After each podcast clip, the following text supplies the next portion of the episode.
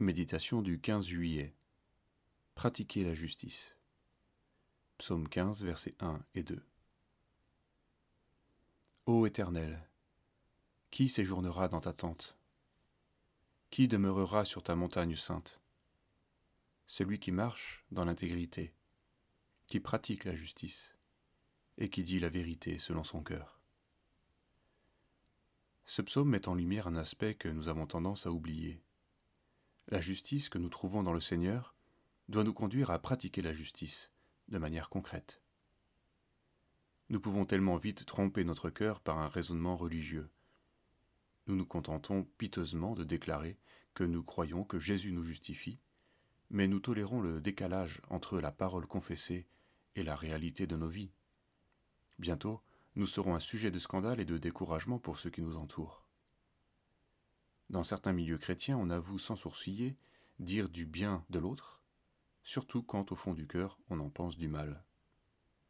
Les paroles de l'homme pourraient-elles effacer les mauvaises pensées de son cœur? L'Écriture enseigne que l'homme de Dieu dit la vérité selon son cœur. Faut-il donc cacher tout ce mal que l'on pense? Non. La méchanceté aussi est un péché. Nous devons reconnaître nos mauvaises pensées et nous en repentir en renonçant à l'amertume afin de recevoir l'amour de Jésus-Christ. L'Écriture nous enseigne à tout moment la nécessité d'une vie intérieure, d'un va-et-vient entre l'œuvre du Seigneur et la réalité de notre quotidien. Tout procède de Dieu, mais ce qui est en lui doit devenir réalité dans notre vie. La foi dans la grâce doit être conséquente. C'est ainsi que nous pourrons expérimenter la puissance de sa justice. Nous prions. Seigneur, si ta parole dit Heureux l'homme dont le cœur est droit, nous voulons nous tenir devant toi, pour que tu mettes au jour ce qui n'est pas droit, juste, vrai et fidèle.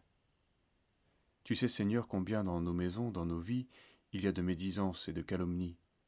Au fond de notre cœur, il n'y a pas de bienveillance. Nous disons le mal, nous rapportons le mal. Seigneur, nous sommes humiliés parce que ces choses n'arrivent pas vraiment à disparaître. C'est pourquoi nous te demandons d'avoir pitié de nous et de nous donner une conscience juste et saine devant toi. Nous te prions de garder notre bouche, pour que nos paroles soient peu nombreuses contre notre prochain. Donne-nous l'amour de la vérité, la crainte de ton nom. Rends-nous fidèles, par grâce, afin que dans nos bouches, ton nom soit honoré, et que notre conduite t'honore aussi. Au nom du Seigneur Jésus. Amen.